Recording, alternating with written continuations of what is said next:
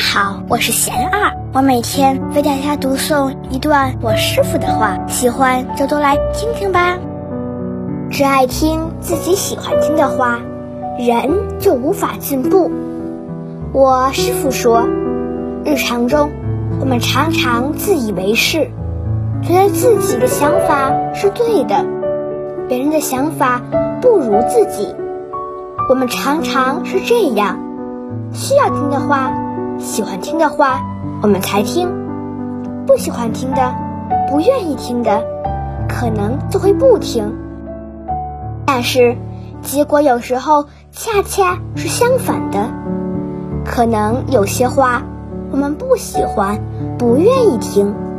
但实际上是真正对我们有帮助的，恰恰是我们需要的。如果我们总是自以为是，又不容易虚心的接受别人的经验和别人对我们的帮助，